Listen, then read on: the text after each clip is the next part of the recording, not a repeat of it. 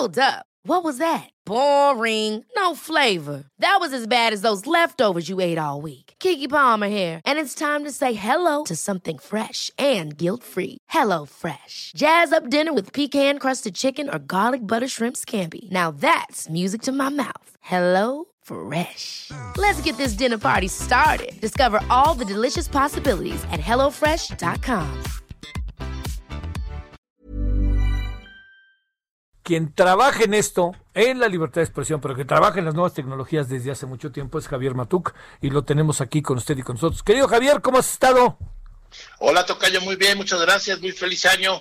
¿A ti cómo te ha ido? ¿Cómo va todo? Pues vamos bien, ya sabes, encerrados, cuidándonos, pero siempre al pendiente de todo lo que pasa. Oye, híjole, a gente como tú le vino re bien esto. Ahora sí que como anillo al dedo, mano, porque pues si, en, si alguien ha trabajado en esto, en, en office, este, oficina en casa y todo eso, pues ha sido tú durante años.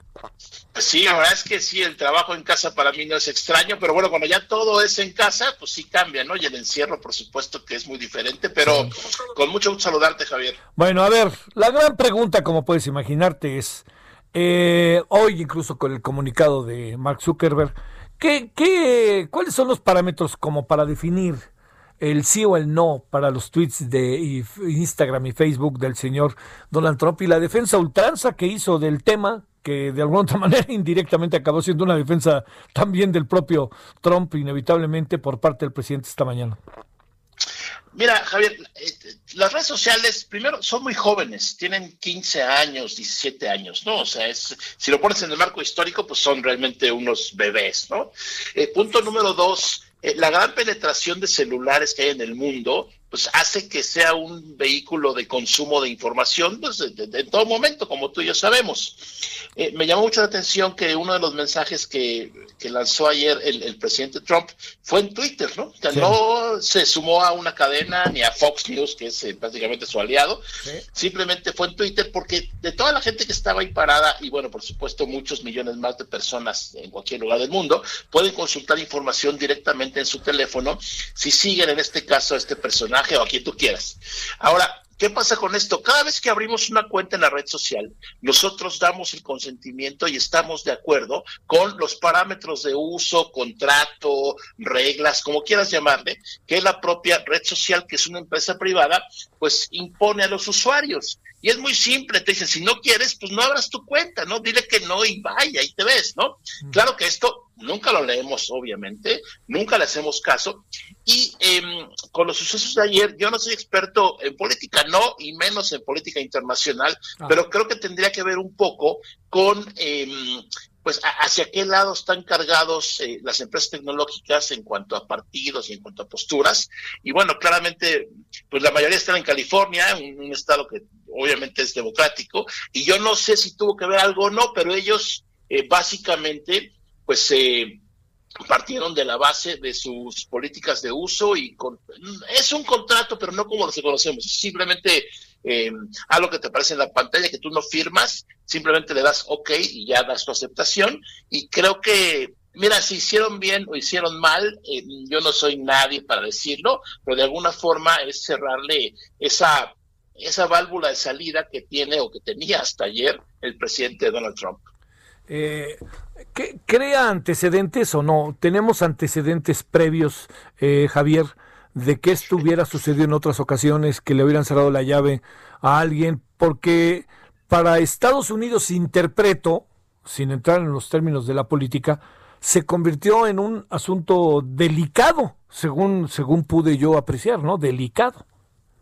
Mira, que yo tenga memoria, no hay un antecedente así tan directo y mucho menos a un funcionario y mucho menos a un presidente en, funciones, em, hablando de redes sociales, ¿no? Está todo el asunto de los fake news que comenzó a tener mucha pues eh, presencia justamente con la elección de Trump donde aparentemente pues hay muchas teorías de que hubo ahí eh, influencia inclusive de otros países para que eh, pues tuviera algunos votos adicionales. Pero que yo recuerde, no hay un antecedente así tan directo, claro y conciso y tan preciso contra una persona, en este caso, pues el presidente, ¿no? Uy, uy, uy, eso sí es este. Ahora, eh, ¿puede generar consecuencias esto? que alcanzas a apreciar? porque, digamos, la, la, la, la, a ver, para inevitablemente meternos en lo que dijo el presidente hoy, eh, lo que dijo el presidente tiene como dos vertientes. Uno, en que, pues como que da la impresión de que defiende un poco, como todo, ha tenido una visión un poco ríspida, ¿no? O, bueno, no ríspida, no clara todavía del todo con Joe Biden, pues por un lado ahí se interpreta, pero por otro lado también se interpreta el hecho de que él esté defendiendo la libertad de expresión. Mira, lo que sucede, Javier, es que es un círculo, pues eh, quiero pensar que virtuoso, ¿no? Porque finalmente los mismos políticos son los que se han apropiado, bueno, no apropiado, pero han utilizado las redes sociales, ¿no? Antes tú y yo sabemos, pues había declaraciones, conferencias de prensa, igual entrevistas en medios tradicionales, eso era lo que sabíamos de los funcionarios. Hoy cualquiera abre su cuenta en Twitter y escribe lo que quiera, ¿no? A algunos se les pasa, como en el caso del norteamericano, eh, se les pasa la mano, me, refiero, pero yo creo que las redes sociales llegaron para quedarse definitivamente y esto no había precedente. Eh, no sé si eh, provoca algún tipo de mesura de otros participantes en temas políticos en las mismas redes, no lo sé, o tal vez pase esto ya en dos semanas, que es el cambio de poder allá en Estados Unidos. No lo sabemos, Javier, pero pues ahí está, por supuesto, en el aire todo esto, ¿no? Ahora, quienes dan el sí o el no no son los gobiernos, sino son las empresas, ¿no?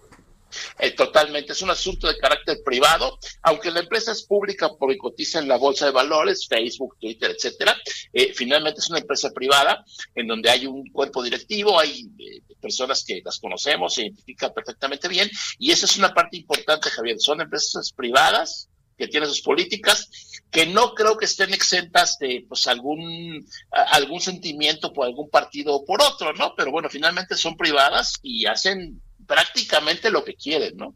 Sí, esa es la otra, ¿no? Que eh, entran. Eh, ahora, eh, los gobiernos podrían invitar, señalar, impedir lo que está pasando o no?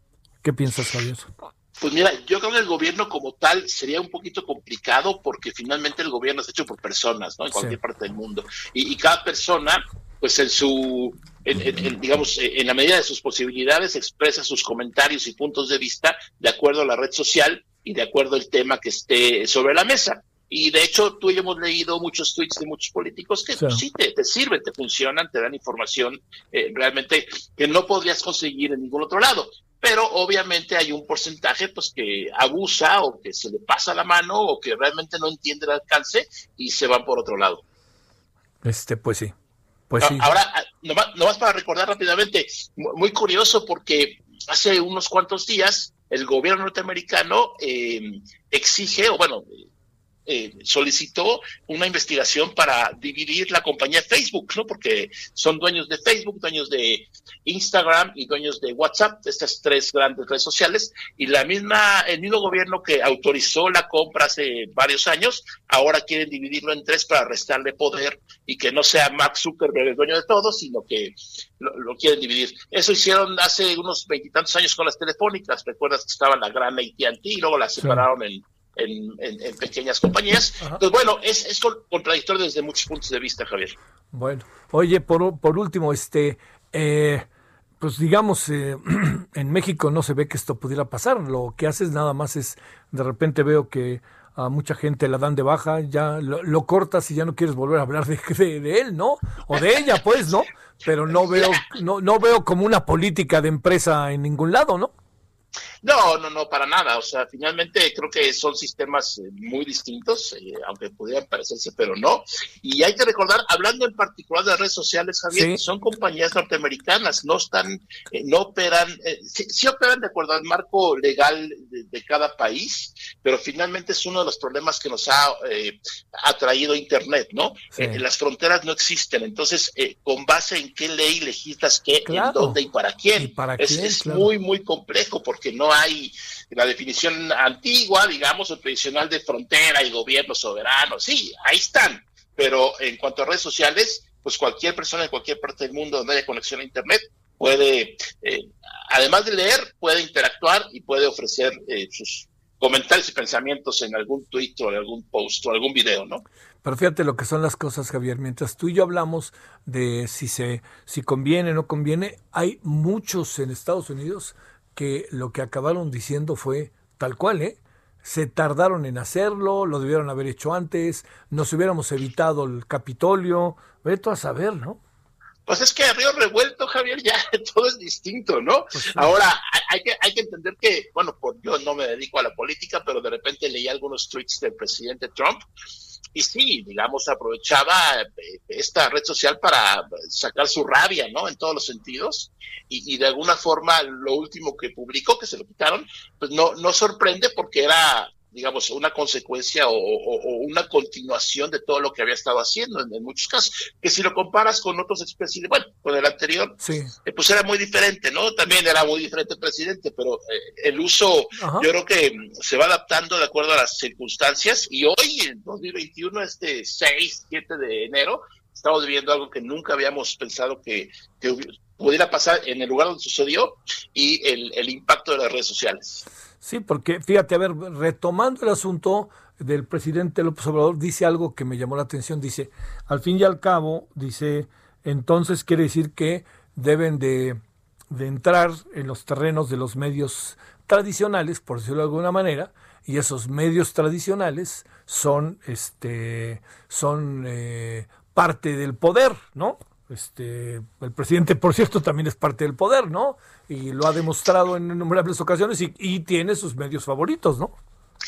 Sí, Javier, pero aquí entramos en una discusión eterna de, la diferencia generacional. Tú pregúntale hoy a un chavo de 20, 25 años, que, o sea, ¿cómo se entera de la información? pues nunca te va a nombrar un noticiero, desafortunadamente. No, ya, ni, me digas que tengo, tengo años dándome cuenta. no, no, a lo que voy es que está cambiando todo y, y, la capacidad de asombro no hay que perderla porque una red social que empezó para decir qué estabas haciendo, que es Twitter hace 16, 17 años, pues hoy es un, un vehículo importante de política, ¿no? Entonces sí, los medios tradicionales no van a desaparecer. De hecho, eh, la gente como tú, eh, que eh, está, se hizo en, medios tradicionales, pues ahora utilizan también las redes sociales para llegar a otro público. Pero yo creo que es generacional y, en el futuro, pues menos gente va a tomar como primera referencia lo que, lo que dijo tal noticiero en tal canal, sino tal vez la persona sí, por supuesto, la va a seguir, pero pues la consumirá por Twitter, por Facebook, por YouTube o pues por la onda radial como ahorita, ¿no? Sí, claro.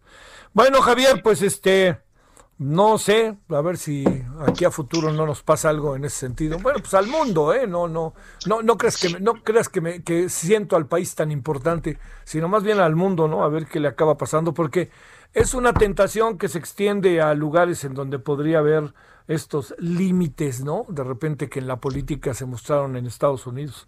Así que bueno. Totalmente, Javier. Y del otro lado está también la tentación de los dueños de las redes, ¿no? De estar ahí con, la palomita de esto no, esto no, esto no, este bórralo, este quítalo. Yo creo que va a estar complicado, pero pues ahí estaremos, por supuesto, atendiendo qué pasa. Sale. Te mando un saludo, mi querido Javier, y como siempre, muchas gracias por tu tiempo. Igualmente, Javier, un saludo para ti, para todo el auditorio y muchas gracias. Gracias, muchas gracias.